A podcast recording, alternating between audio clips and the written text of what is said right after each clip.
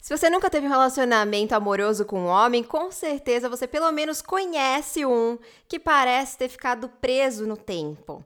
Sabe aquele cara de 30 anos que mais parece que tem 10? Ele brinca o tempo todo, inclusive nos momentos inadequados, não leva nada a sério, não assume responsabilidades e nem se responsabiliza pelos seus atos. Tá ligada, né? E muitos deles ainda esperam que uma mulher cuide do seu jantar, dos seus compromissos, da sua roupa lavada e passadinha.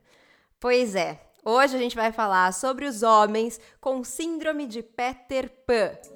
Setinha, você já sabe, eu sou a Sofia Menegon e esse é o Presa Conversa, aquele episódio que a gente tenta desvendar mais sobre o universo dos homens e da masculinidade. E dependendo das respostas, pode ser que a gente tenha um grande banquete de cabeça hoje. Então já vou apresentar quem é a minha presa. A minha presa é um artista e comunicólogo dual masculina, Paulo Azevedo. Seja muito bem-vindo.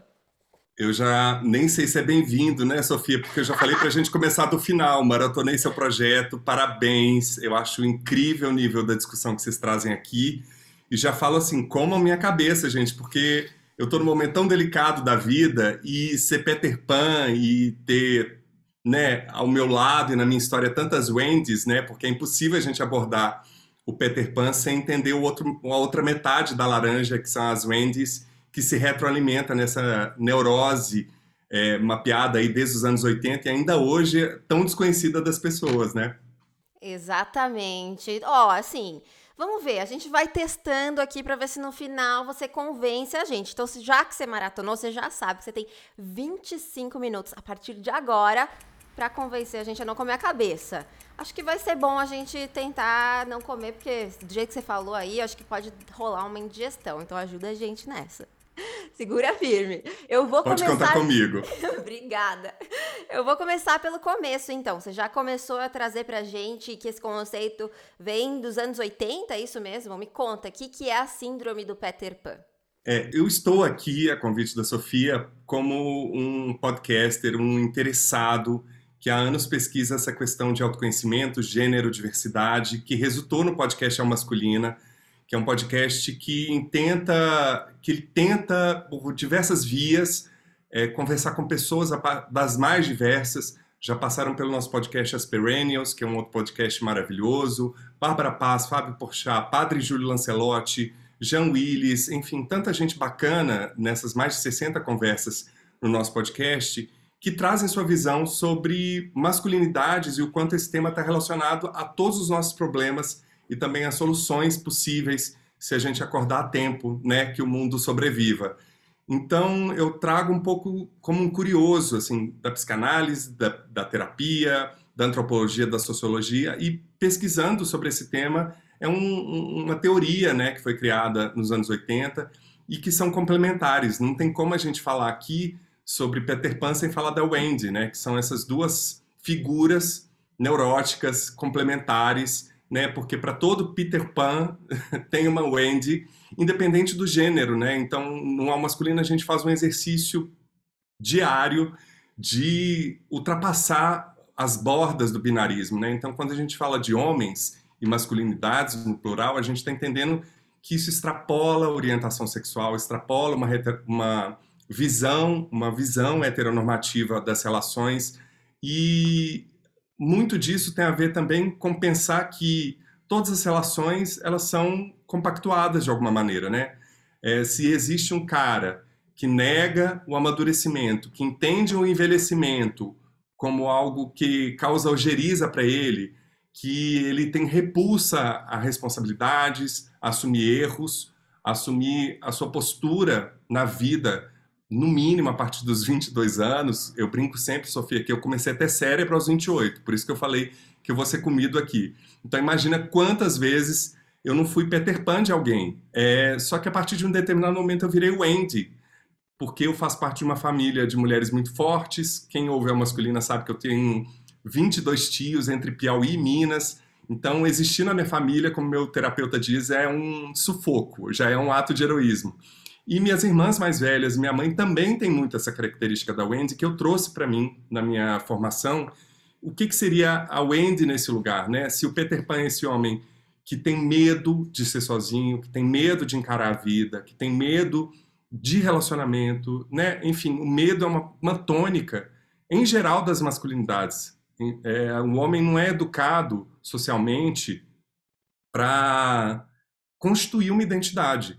Tudo que é masculino, tudo que é relacionado às masculinidades, está muito ligado à negação do feminino. Né? Então, por isso que o homem que em outras gerações não jogava bola, né, não pegava a menina que o tio do pavê insistia tanto, é, isso a gente vai vendo que o leque é muito maior do que esse hétero padrão, né, que existem homens que são é, gordos, pobres, negros, né, assim, esse padrão hétero, branco, cis, então não tem como a gente entrar em nenhum tipo de conversa aqui sem a gente entender que existe uma interseção de muitos fatores entre qualquer relação.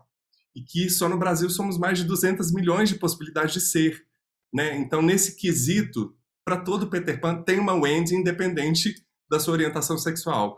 As Wendys da minha casa, da qual eu me incluo, tem esse lugar de estar tá sempre abnegado, é, que está sempre a serviço do outro, você tem um problema, eu vou te ajudar agora. Você tem uma questão, eu vou resolver para você. Né? Um anulamento de si mesmo, nem sei se existe essa palavra, uma anulação dos próprios desejos e está sempre o olhar voltado para o outro. E aí também entra uma questão de gênero, social e cultural, porque todo gênero é uma construção em que essa Wendy ou esse Wendy, dependendo do tipo de relação que essa pessoa tenha, é, acaba, no caso das mulheres, das feminilidades sendo valorizado na sociedade. Porque é uma mãe né, muito dedicada, é uma esposa muito pronta para cuidar da casa, ser bela, recatada do lar. É uma namorada que está sempre a serviço dos desejos do seu boy, que não levanta da mesa nem para lavar o prato, né, e pergunta o que, que tem para comer. Então, essa carga mental sobre as mulheres, socialmente, ela é muito valorizada. A mulher que faz mil tarefas ao mesmo tempo, né, que a neurologia já desmitificou isso, tanto para qualquer, tanto para os homens quanto para as mulheres, não existe multitask. Isso é uma cultura neoliberal que nos coloca full time numa sociedade do cansaço, produtivos o tempo inteiro, né? Então, não sei se eu estou me explicando bem, mas vou dar alguns exemplos, assim, quando uma mulher sai da sua cidade ou sai do seu trabalho, é, ou mesmo a questão da licença é, é, maternidade que ainda hoje, mesmo com muitos países dando um show de exemplo para isso, ela tem que ficar meses em casa, dedicada à criação dessa nova cria. O homem tem poucos dias, que é quase equivalente a um período de licença de luto, né? É, isso tudo está muito relacionado, assim. Eu acho que o, o que é muito importante da gente entender nessa conversa e que antes dessa nossa conversa aqui eu conversei com vários amigos e todos se identificaram com o momento Wendy ou o momento Peter Pan, essa negação de que relação é atrito, ainda mais nesse momento pandêmico em que a gente se viu recluso, quem pôde, né, e se viu também escolhendo ou revisando, atualizando as suas relações, perceber que o atrito é um encontro das minhas neuroses, dos meus traumas, das minhas falhas com os seus e muitos, muito, muito dessa criação dessa Wendell, desse Peter Pan, vem, das, vem da infância. Né? No caso do menino, uma hipercobrança né? por virilidade, por não ser aquilo que ele pode ser. Né? Ele não pode ser sensível, ele não pode chorar, ele não pode isso, não pode aquilo. É uma construção de uma identidade pela negação, inclusive do afeto e da expressão desse afeto e as mulheres no estímulo disso, né? O menino ganha carrinho, arma, parará, isso tem mudado pelas bênçãos do tempo. E as mulheres não, ela ganha a casinha, ela ganha a boneca, ela ganha o bebê, né? Então você vai vendo como que isso vai construindo um lugar de definir muito claramente os papéis que ultrapassam, se sobrepõem a identidade dessa pessoa, em que ela vai ter lidar o tempo todo com rigor de determinadas regras familiares, sociais, religiosas e culturais, e ao mesmo tempo é, negando isso tudo, no caso dos homens, das masculinidades, querendo esse eterno papel de filho, né? Perfeito. Mas eu fiquei aqui pensando, né? Você disse que esse papel das Wendy's, né, que muitas vezes são exercidas, na maior parte das vezes é, é, exercido pelas mulheres, ele é valorizado, esse lugar de cuidar, de estar servindo ao marido, né? Aqui nesse contexto heterocis normativo que a gente está trazendo. Mas eu acho que ele é valorizado na teoria. Na prática, ainda é essa mulher, mesmo essa mulher que cumpre o papel social, né, estabelecido de servir ao marido, de ser a mãe, inclusive, né, do, do marido ou, enfim, dos homens à sua volta, eu acho que ela continua sendo criticada e responsabilizada, inclusive, pela dificuldade de crescer desse companheiro ou desses homens que a cercam, né? E aí eu fico pensando se não existe aí, então, talvez uma dificuldade dos homens de abrir mão de alguns privilégios, né? Porque eu acho que a, a gente, obviamente, papéis sociais, a ideia de gênero é construído socialmente, né? Tudo isso é construído socialmente, mas existe também esse lugar de que é muito cômodo você permanecer sendo servido. O que, que você acha? Onde que eu assino, porque é, é, isso, assim. É...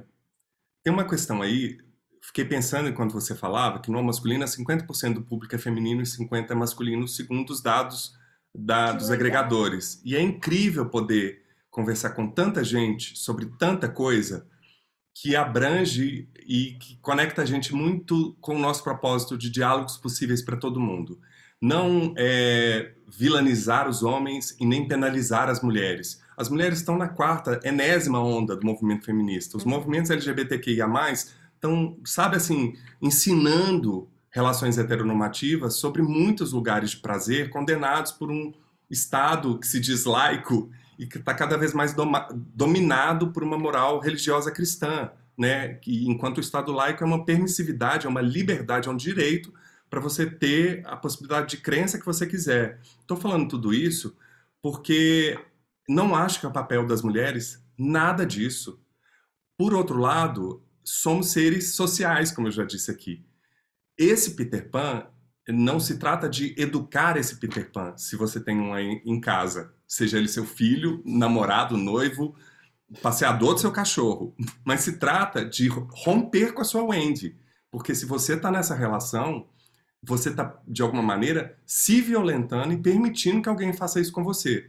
Não se trata de penalizar a vítima, né? Porque existem maneiras nessa relação que é, nesse espaço psicológico em que ninguém quer crescer de alguma maneira, porque talvez a saída para essa Wendy seja olhar menos para esse Peter Pan e olhar para si e vendo quais são esses traumas, esses buracos que faz ela ter ela, e aí eu estou falando elas e estou falando também porque em relações homoafetivas esse esse formato se repete, é, romper com isso.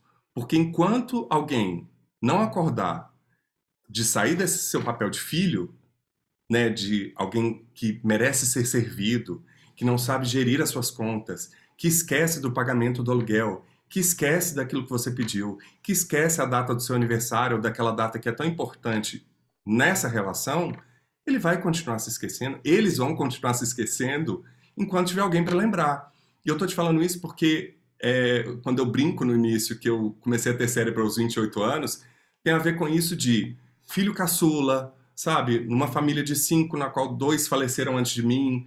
É, então, teve uma hiperproteção de uma mãe que também cresceu numa família gigantesca, é muito protetora, afetiva. Né? Eu sempre tive o apoio da minha família em todos os meus projetos artísticos e na comunicação, enfim, isso eu nunca posso reclamar. Mas, por outro lado, essa super proteção também pode ser uma escolha da forma como você quer gerir homens que estão escutando, ou mulheres que têm filhos homens, né?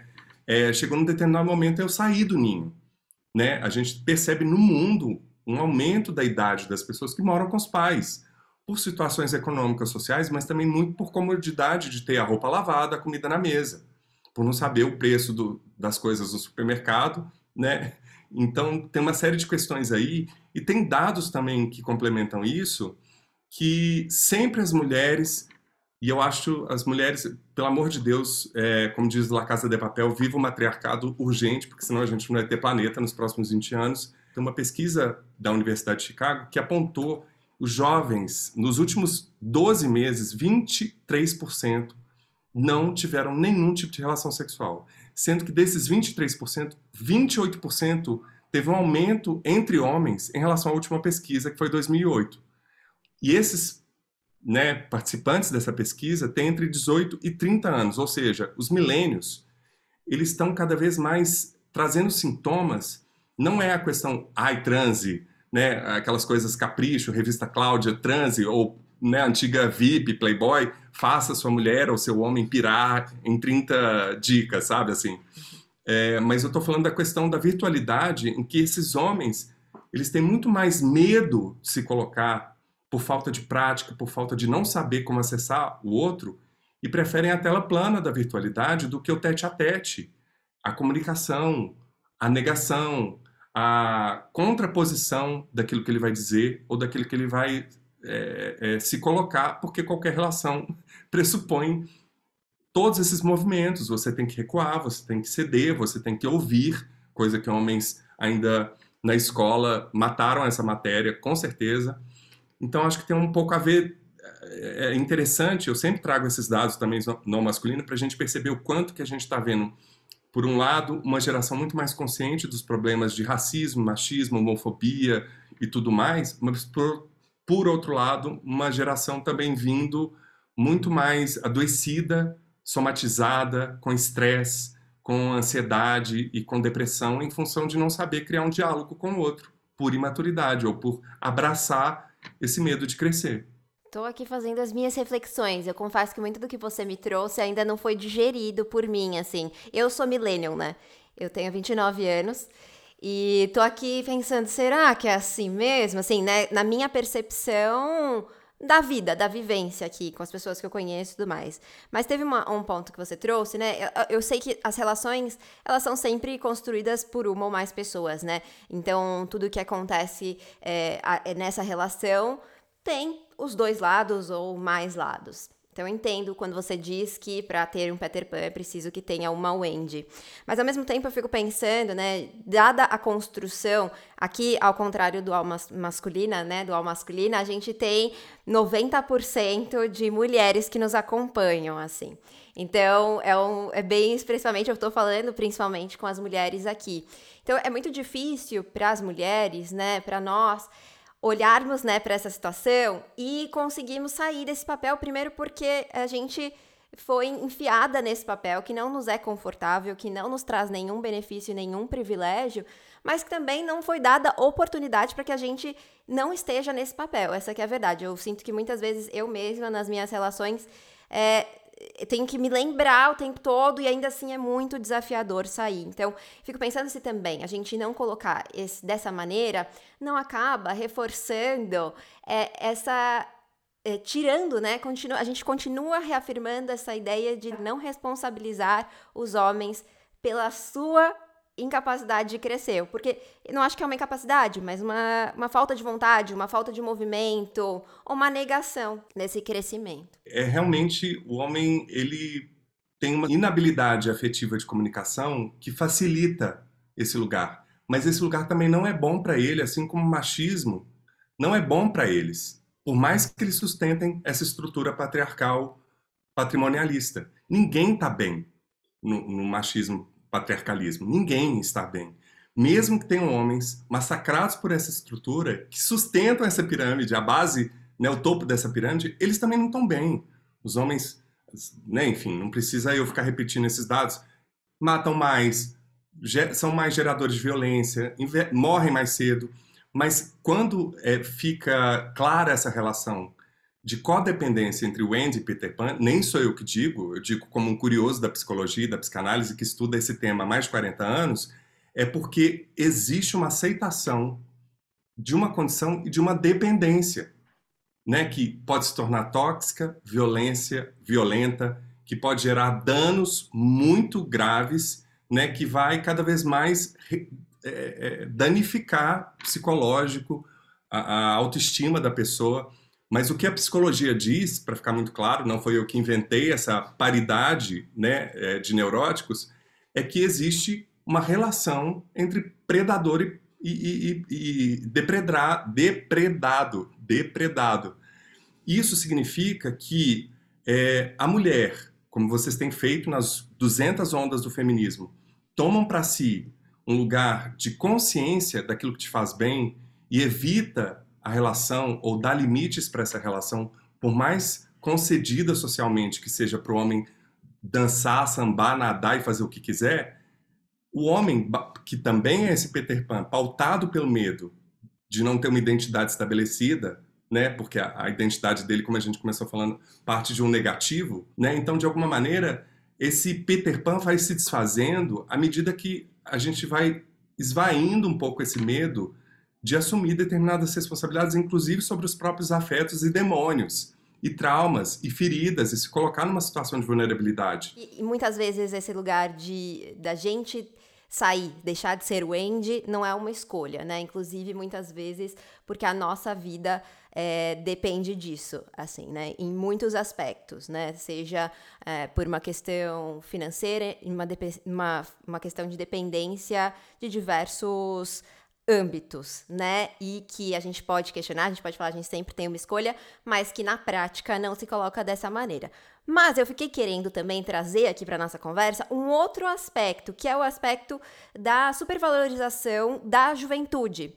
É, eu fiquei pensando se isso não tem também muito a ver com essa vontade, porque eu sei que a síndrome do Peter Pan não afeta exclusivamente homens, né? Mulheres também podem sofrer da síndrome de, do Peter Pan, mas. É, enfim, você acha que tem essa relação? Pode ter essa conexão com essa supervalorização da juventude? Totalmente, mesmo porque é, a gente vive numa era digital, virtual, em que a gente está o tempo todo expondo o pão que come, o passeio na academia, né? Olha meu travesseiro, meus recebidos, assim. Estou é, falando de uma vida de personas, né? A gente não é o que é na rede, né? Essa busca de uma verdade, de acreditar que as pessoas são o que são. Inclusive tem um documentário que chama Fake Famous, tá na HBO. Ele mostra um pouco do adoecimento que independente da idade as pessoas estão sofrendo, né, com os filtros de as clínicas de, de, de cirurgia estética que as pessoas chegam com o filtro, quero meu nariz assim, minha cara assim. É, no caso dos homens, essa adolescência tardia é muito recorrente, independente da, da eu acho assim, primeiro que para envelhecer, a gente não tem uma cultura que valoriza o envelhecimento. O Alexandre Kalash, que é o médico gerontólogo da OMS, ele falou muito da questão do envelhecimento ativo, e aí ele nem faz recorte de gênero, ele só faz assim, é, que a gente não tem uma cultura, né, o Brasil, país do futuro, das praias, samba, caipirinha, né, a gente valoriza muito essa mão de obra e vai se negando a perceber que a maturidade, a vivência, as trocas, tudo que você comeu, leu, viveu, é o que te dá potência para ser alguém mais conectado com seu propósito, com as suas escolhas. E aí eu volto nas escolhas porque eu acho que dentro das condições de cada um, e aí são plurais mesmo, alguma escolha pode ser feita. Por mais aprisionada que a pessoa esteja, eu já me vi nessas situações e já vi mulheres muito próximas de mim nesse contexto que romperam com esses grilhões. E aí a gente pode também na história das mulheres todas que fizeram a história do nosso país e foram apagadas e que num contexto completamente opressor romperam e fizeram escolhas, né? É, então, acho que essa questão da juventude, da exaltação da juventude, tem piorado, como eu trouxe na pesquisa, por, um, por conta das redes sociais. E no caso dos homens, tem um lugar que é muito danoso, que inclusive no podcast As Perênios elas discutem muito essa questão. O homem grisalho é charmoso. Quantas vezes eu ouvi de pessoas, né, nos trabalhos que eu faço, nossa, você tá ficando charmoso, porque você tá ficando com a barba grisalha, cabelo grisalho. E minhas irmãs e minha mãe, só na pandemia, conseguiram se desfazer das tintas, sabe assim? É, e perceber que isso também pode ser uma escolha, sabe assim? Elas estão com 50 anos, minha mãe está com 78, elas estão servindo a quem? Né? né? Numa escolha que faz mal para elas. Às vezes a tinta causa alergia, danifica o couro cabeludo, etc. Mas eu acho que tem muito a ver com isso, sim, e de uma, de uma coisa que não vai se sustentar por muito tempo, porque o Brasil, em nove anos, é o quinto país mais velho do mundo. Né? Então, gente, se você está nesse apego à juventude, se você está nessa ojeriza ao envelhecimento, é, eu acho bom começar a jogar no Google envelhecimento ativo, porque o grande capital que a gente pode ter na vida é o capital social, os amigos que você tem, é a, os propósitos que você tem que te faz sair da cama independente da sua idade, é alimentação, é saúde. Num país de 19 milhões de pessoas em situação de fome ou, ou insegurança alimentar, que cada vez consome mais agrotóxico e produtos ultraprocessados. Eu acho que é isso que é importante, Sofia. Meu exercício, e no Al Masculino a gente tem tentado, de ver que nada é isolado. Assim, quando você fala de masculinidade, você fala de meio ambiente, você fala de política, a gente está no ano eleitoral, se a gente não votar com consciência, vão ser mais 40 anos para a gente reconstruir esse lugar que hoje e há décadas é pautado por brancos, héteros, cis, herdeiros, né? um monte de Peter Pan é, que dita o nosso futuro. Aí nisso a gente tem alguma escolha. Fazer isso aqui que a gente está fazendo é a nossa escolha, é um ato político, dentro das nossas pequenas bolhas e realidades. Se a gente não acreditar nisso, vamos para Netflix e maratonar alguma série, né? É, não vamos não, gente. Vamos continuar aqui firme e forte. Olha só, eu queria, para finalizar essa conversa aqui, antes da gente partir pro Cortem a Cabeça, eu queria te perguntar como, se eu tô ouvindo, né, recebi esse episódio da minha namorada, da minha mãe, da minha amiga, e me identifiquei com o Peter Pan, como é que eu faço para sair desse ciclo? Busca informação, porque existem pessoas muito mais gabaritadas, estudiosas, que estudam e apresentam sintomas que você pode perceber na sua realidade, com seu filho, com seu boy, com seu marido, que você está numa situação é, em que tem um Peter Pan na sua casa e ele vai te levar para a Terra do Nunca. e esse lugar não é bom e ele não existe. Primeira coisa, busca informação. Tem ótimos conteúdos na rede. Sai do TikTok um pouco, vai pro, sabe assim, canal da Maria Homem, do Christian Dunker, sabe assim, é só você jogar Síndrome de Peter Pan ou é, é, Síndrome de, de, Peter Pan e Wendy ou, sabe assim, faz um Google, gente. A gente usa Google para tanta coisa.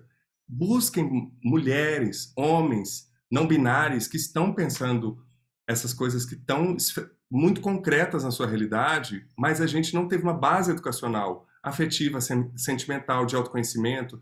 Se eu tivesse acesso a tudo que hoje eu estou descobrindo nos últimos anos, eu não teria gastado tanto tempo em análise, não teria feito tantas borradas e sido o Peter Pan de muitas relações e sustentado também muitos Peter Pans nas minhas costas que me geraram hérnias estrusas, hipertiroidites, estafas e estresse, sabe? Maravilha, então bora buscar informação, bora buscar ajuda. E agora eu quero saber, é o momento. Será que. Eu, sabe que eu tô pensando em fazer uma coisa diferente dessa vez? Eu vou contar se eu começo a cabeça ou não, só quando sair o episódio você vai descobrir. E eu vim diretamente do futuro para revelar se eu vou ou não comer a cabeça do Paulo. Deixei ele, ele sem saber. Ele não sabe, vai saber agora. Paulo, eu decidi que eu não vou comer a sua cabeça. Não tem como comer a sua cabeça diante desse papo tão gostoso que a gente teve. Então vamos ficar agora com o. Por que razão, em que momento você acha que merecia ter a sua cabeça comida? Como eu falei para Sofia, eu acho que isso deveria ser os 25 minutos que eu tinha direito, porque são 25 minutos, no mínimo, de histórias. É, o momento que eu já tive a cabeça cortada por vários amigos de não perceber que eu tinha, por inúmeras tentativas, é, alongado determinadas relações que me fizeram muito mal e o maior prejudicado foi eu mesmo. Eu tinha as possibilidades, eu tinha os sinais e não percebi que eu podia ter parado antes. É, ou por carência, ou necessidade de pertencimento. É, a primeira coisa, eu corto a minha cabeça por conta desses momentos que hoje é, geraram muitas dores, muitos traumas, e com certeza causaram dores nessas pessoas também. Outro momento que eu corto a cabeça é esperar tanto tempo para estudar gênero, diversidade, autoconhecimento, racismo, é, é, machismo, feminismo, que é mais interessante ainda do que estudar o machismo, porque pessoas como Bell Hooks, Chimamanda, elas ensinam tanto sobre as possibilidades que o feminismo traz de inclusão e não ninguém contra quem, é, que achei que demorou muito tempo para poder acordar. E eu sinto que, inclusive nos convidados, e eu estou falando especificamente dos homens que passaram por lá, muitos deles se surpreendem em várias idades de nunca ter ouvido a palavra masculinidades. Então, acho que não só a minha cabeça, como a de muitos, é, por comodidade, por privilégios, por toda essa estrutura social que nos permite ignorar determinados temas que são tão caros e essenciais, que afetam tanta gente, serem deixados de lado e preocupar só com a sua carreira, consigo e com a sua juventude eterna na terra do nunca. É isso aí, olha, foi profundo, foi vulnerável, foi verdadeiro, senti verdade aqui. Muito obrigada por ter se aberto, né, e ter falado dessa, desse momento que a gente mesma, quantas vezes nós é, que nos reconhecemos, né, nos identificamos como mulheres, é, a gente o tempo todo tá comendo a própria cabeça, essa é a verdade. Porque a gente tá o tempo todo se culpando por tudo que acontece. E por isso também o meu papel aqui, inclusive na, no Presa Conversa, que é o momento de, fa de fazer essa conciliação, é o momento em que a gente, que a gente abre para ouvir, para se ouvir, para conversar sobre assuntos que são importantes, mas também é meu papel aqui é, fazer essa. evitar que as minhas insetinhas estejam em casa comendo as próprias cabeças, porque o mundo já come as nossas cabeças e a gente não precisa fazer isso com a gente mesma também.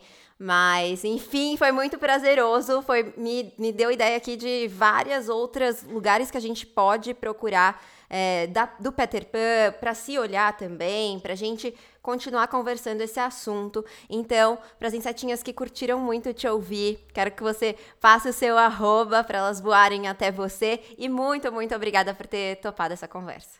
Obrigado, Sofia. Acho que a gente tem que, como pessoas que ocupam espaços públicos né, e emitem opiniões, cada vez mais buscar lugares de conciliação demarcar territórios e ampliar a possibilidade de consciência das pessoas cada vez mais. Isso é o que me faz sair da cama. Então, vai lá no arroba masculina, AL masculina, e conheça esse projeto que tem feito bem para tanta gente, que já está na quarta temporada, ou do Paulo Azevedo Oficial.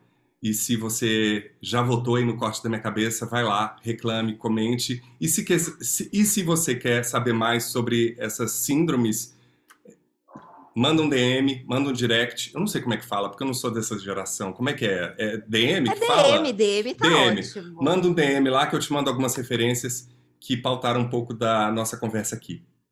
Maravilha, muito obrigada. E você, Insetinha, o que, que, você achou dessa conversa? Me conta lá no arroba podcast Louva a Deus. Aliás, as pautas que a gente traz aqui para o Presa Conversa são todas enviadas por vocês no arroba podcast Louva Deusa. Então corre lá. E não esquece de avaliar a gente aqui nessa plataforma que você está ouvindo. Dá cinco estrelinhas, fala o que você achou. Isso ajuda bastante o nosso trabalho. Eu espero que você não tenha mais que lidar com homens parecidos com Peter Pan na sua vida, sabe? Desejo que você encontre parcerias mais bem resolvidas, sempre abertas para o crescimento e, claro, respeitosas também. Em breve, uma nova presa para o nosso deleite. Já tô com água na boca. Até semana que vem.